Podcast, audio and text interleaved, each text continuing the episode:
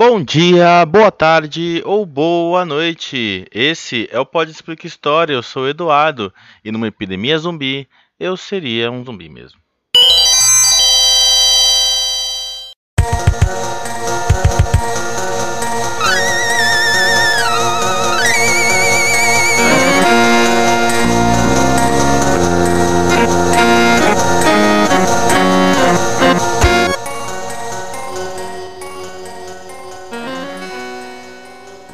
2012, uma pesquisa informal conduzida na internet indicou que 95% das pessoas que leram uma história em quadrinhos sobre um apocalipse zumbi se diziam preparadas para lidar com o tal apocalipse. E quem nunca se pôs nos papéis dos sobreviventes de um apocalipse zumbi após ter assistido alguns filmes que tratam sobre o assunto, né? É engraçado isso, mas em 2012 era quando estourava aquele seriado chamado The Walking Dead. Hoje ele está na 11ª temporada com áreas que nunca mais vai acabar. Antes de você julgar as pessoas do passado, é claro, em 2012 The Walking Dead estava na terceira temporada, ou seja, ele estava bom. Não tinha virado essa coisa estranha que são as histórias de hoje. O seriado era o primeiro que ressignificava os zumbis e muito do estouro do seriado era uma crítica velada do 1% mais rico ao Occupy Wall Street. Associando os zumbis a uma doença, o seriado também criou uma certa histeria americana com eventuais vírus e dessa certa histeria que surgiu o jogo Plague Inc cujo objetivo é fazer uma doença se tornar uma pandemia e extinguir a humanidade.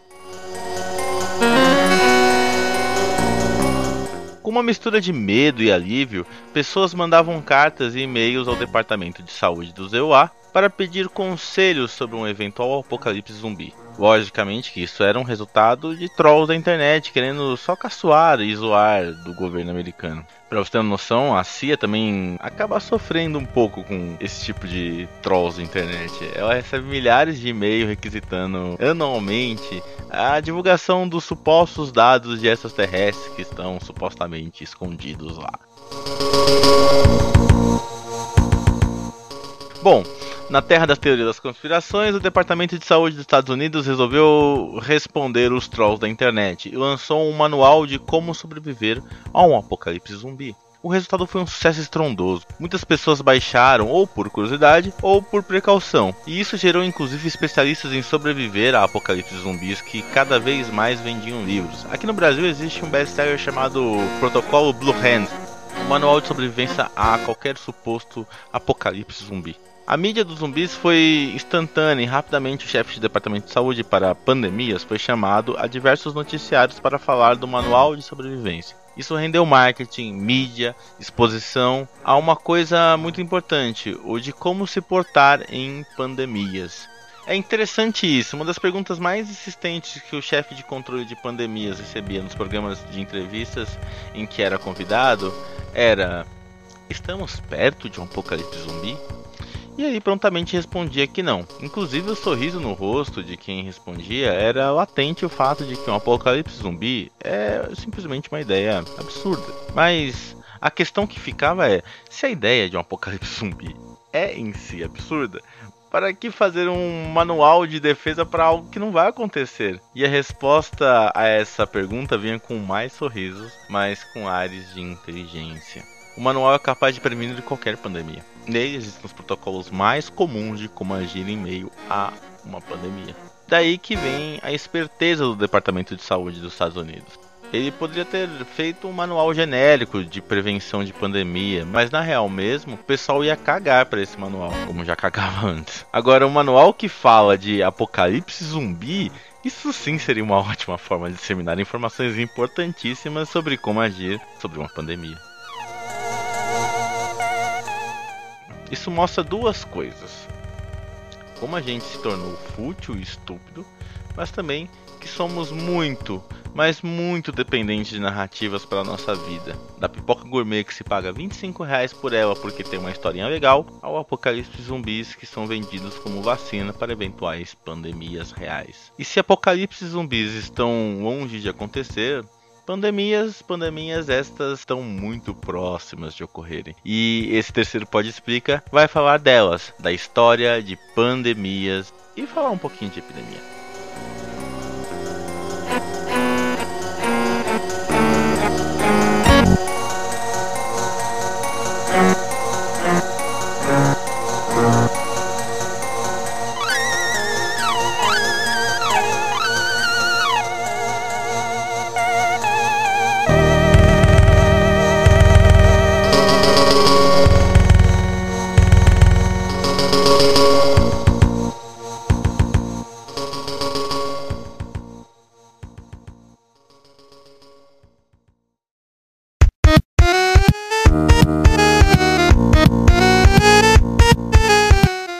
A todos os momentos, achamos que estamos preparados para desastre, ainda mais quando eles ocorrem em grande escala, como uma pandemia. Mas na real mesmo, o ser humano mais atrapalha do que ajuda nessas condições, porque nós temos uma relação temporal com as coisas. E é interessante isso, mas com o passar do tempo, nós vamos acumulando mais passado dentro de nós. A nossa memória tende a projetar o que a gente viveu para o futuro, diminuindo a ideia do risco iminente, simplesmente porque um desastre, uma pandemia, é algo novo demais para as nossas experiências. O primeiro passo para as nossas mentes em situações extremas de desastres é simplesmente a negação, ou ficar parado, ou simplesmente ignorar. E se você acha isso absurdo, quando ocorreu o atentado das Torres Gêmeas há 18 anos atrás, o reflexo da maioria das pessoas que estavam dentro das torres foram voltar para seus escritórios. As pessoas que agiram primeiro e conseguiram sobreviver relatam ter tido, em média, um tempo de reação de 6 minutos até aceitar o que estava acontecendo. Para você ter uma ideia, a maioria delas salvou o que estava fazendo em seus computadores e realizaram um procedimento de desligamento seguro de seus Windows. E é por isso que o Departamento de Saúde do ZEUA é tão preocupado em educar a população sobre eventuais pandemias. Isso porque elas vão ser cada vez mais comuns a partir de agora. E antes que a galera da teoria da conspiração apareça por aqui, não são os governos que estão criando novos vírus. É simplesmente absurda essa ideia, pelo simples fato de que a evolução faz um serviço muito melhor do que a humanidade em criar novas doenças. Inclusive, quem trabalha no serviço de produção de armas biológicas de governos normalmente sai por aí capturando novos vírus e não produzindo eles. A percepção do aumento das doenças está certa, é claro, mas não porque a gente está criando, mas porque nosso estilo de vida está contribuindo para que as doenças já antigas saltem com mais facilidade. Vírus como HIV já infectavam primatas aéreas, tanto isso que 8% do nosso genoma é formado por vírus de HIV que nos infectaram no passado. A real mesmo é que epidemias e pandemias vão ser mais comuns porque a humanidade está cada vez mais conectada e com mais indivíduos usamos também mais medicamentos para conter doenças, o que estressa os limites da evolução, já que estamos selecionando cada vez mais formas mais potentes de vírus e bactérias. Nos limites do Neolítico, quando assim éramos coletores e caçadores, um vírus ou bactéria capaz de infectar pessoas precisava se estabelecer por anos para conseguir se espalhar. Isso porque a humanidade era muito pequena e espalhada. Doenças ultraletais capazes de matar muito rapidamente. Se um dia acometer a humanidade, matou uma pequena tribo e não foi capaz de se perpetuar, uma vez que as distâncias entre os agrupamentos humanos era muito pequena. E sim, existe um preço muito alto para se pagar por essa integração. Como tudo na vida tem um ônus e bônus. O ônus da vida moderna é estar mais perto, mais conectado, que implica em cada vez mais pandemias. Nesse sentido, pandemias estão intimamente associadas às aglomerações humanas e ao progresso social e científico. Quando da Revolução Agrícola e a invenção do Estado, a gestão eficiente de recursos ocasionou aumentos populacionais. Por outro lado, o ser humano que praticava o nomadismo se sedentarizou, vivendo cada vez mais perto uns dos outros e em grandes comunidades. E cabe algo interessante. Ao mesmo tempo que aprendíamos novas técnicas e desenvolvíamos em termos sociais e econômicos, dava base para desenvolvermos técnicas para se proteger. Se de um lado o ônus do progresso eram novos novas doenças. Por outro, o bônus era que conseguimos tratar um número considerável das mesmas. A pandemia se encaixa no próprio paradoxo da natureza versus a cultura.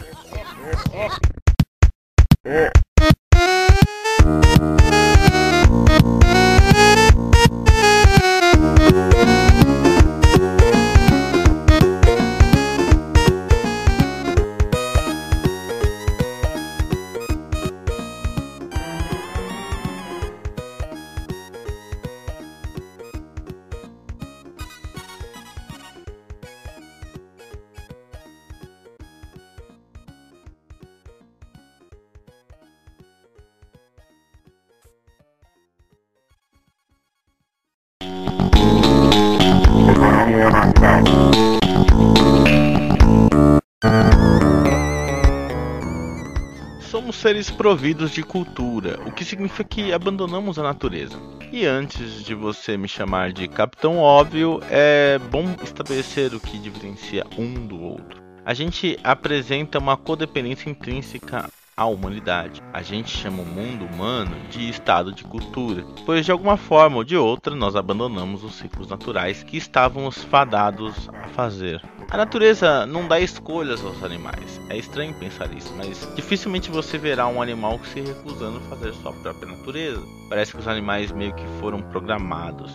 Eu acho que essa programação, na verdade, é a própria adaptabilidade genética ao ambiente que a todo instante seleciona os mais aptos. Mas é vedado a escolha aos animais. Muito porque para sobrepujar a natureza somente com a linguagem. E por mais complexa que sejam as linguagens de animais, que a gente pode até encontrar por aí, ela ainda assim é muito rudimentar perto da complexidade linguística dos seres humanos. A linguagem complexa da humanidade, além de ser um apanhado muito eficiente de transmissão de conhecimento, é uma realidade em si, não tal qual o mundo e as coisas, mas uma realidade abstrata, um plano ideal onde projetamos um eu diferente da própria natureza. Quando hormônios e neurotransmissores são jogados em nossa corrente sanguínea, causando efeitos que interagem com a corrente elétrica de nossos neurônios, nos mandando fazer isso ou aquilo, fazendo nossos músculos se enrijecerem, nossos corações baterem mais forte. Mesmo nesses momentos, a linguagem vai intermediar essa natureza, vai nomear, dizer, chamar, Criaremos um todo altamente abstrato e chamaremos de sentimentos, de fase, de transtornos, de ansiedade, o que seja. Muito da utopia do século XIX, que um dia poderíamos controlar os nossos pensamentos e as nossas vontades a partir de drogas que fariam a regulação completa da nossa natureza, tornou falho pelo simples fato de que, contada a história certa, um ser humano, ele é capaz de entrar em jejum, construir templos e construções de aparente falta de relevância para sobreviver, ou até mesmo se dedicar a pedaços de papéis com números cujo valor foi estabelecido previamente de uma forma extremamente arbitrária. A realidade linguística não pode abjurar da realidade real, é claro. Não importa se não tem o conceito de tomar um tiro dentro da sua língua. Se você tomar um tiro, você vai morrer, ou pelo menos vai ter algum ferimento. A realidade linguística funciona como um balão de ensaio sobre o real, onde se pode colocar à prova a realidade e usá-la até a sua torção. Mas por mais natural que seja a nossa habilidade linguística, essa mesma é resultado de um apurado processo histórico. Cada palavra foi feita, desenvolvida e pensada como parte de um ciclo das necessidades que as comunidades vão tendo. E é muito doido isso, porque podemos notar o desenvolvimento da língua. Por mais natural que seja a capacidade de falar, se não tivéssemos alguém para nos ensinar a nossa língua, teríamos que desenvolver todo o nosso vocabulário sozinho. E não querendo desanimar qualquer língua que seja, esta mesma é muito rica. Seria uma tarefa hercúlea, impossível um ser humano apenas para fazer. E é isso que acontece. Se por algum acaso uma criança criança é abandonada na selva, muito antes dela ser capaz de desenvolver uma língua, é como que a criatura estivesse voltando para a natureza. O Mog, o Menino Lobo, ou mesmo o Tarzan não existiriam na vida real, ou pelo menos não com uma linguagem e uma capacidade linguística tal como eles apresentam na ficção. Chama-se estado de cultura, pois um ser humano precisa cultivar o outro. Da mesma forma que existe a cultura do algodão, a cultura da soja, a cultura do trigo, existe a cultura humana. Em tudo que é humano é artificial. Por isso que aquela máxima famosa de Terêncio que diz: "Nada do que é humano me é estranho" porque do ponto de vista humano, a artificialidade é o processo do qual conquistamos o nosso espaço no mundo. E tão natural como o avanço da cultura, maior os estágios de artificialidade. E é sério, gente. Vivemos sim em paraísos artificiais, não precisamos mais plantar a nossa própria comida para viver. Da mesma forma que não precisamos caçar. As únicas leis naturais que devemos respeitar são as da física ou da química. Muito embora quem já pegou metrô em São Paulo acredita que talvez dois corpos possam sim ocupar o mesmo espaço.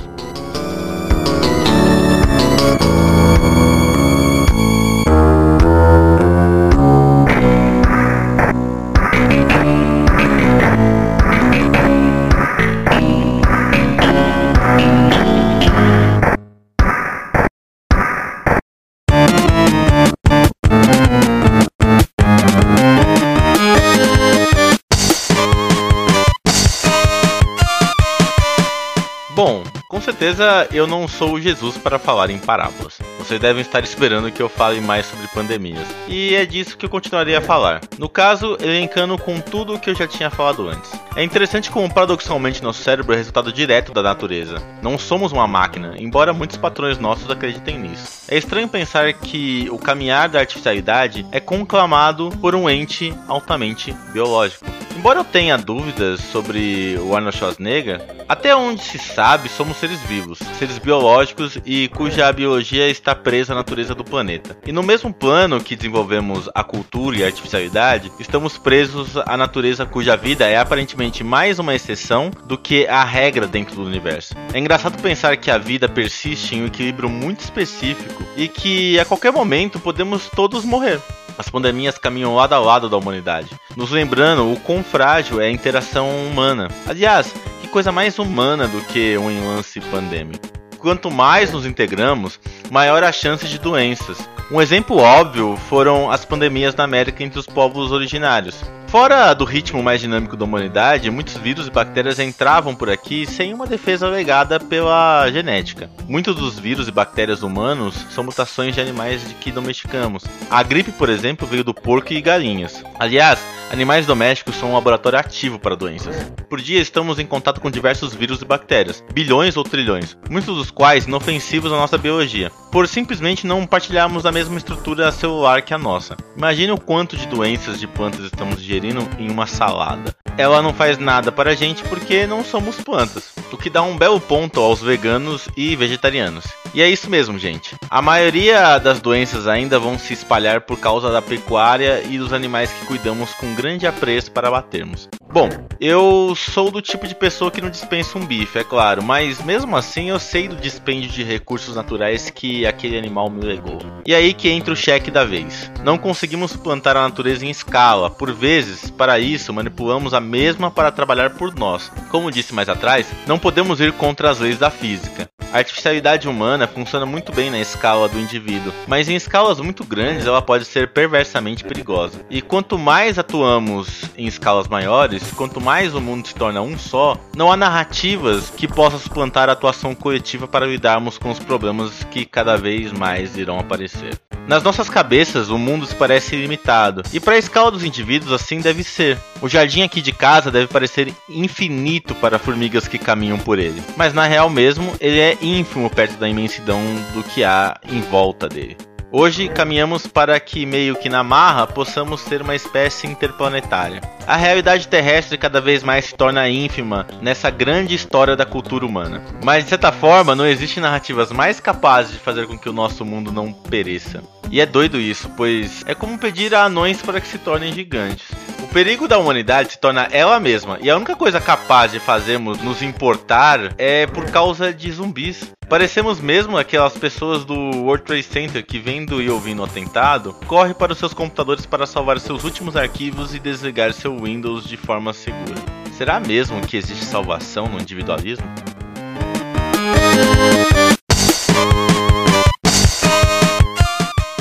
E aí, curtiu nosso podcast? Saiba que agora a gente tem um Twitter. Agora você pode interagir com a gente. É o arroba ExplicaPod. Lança lá a nossa hashtag. É o #PodexplicaHistória. Explica História. Interage com o nosso conteúdo e diga aí o que você achou.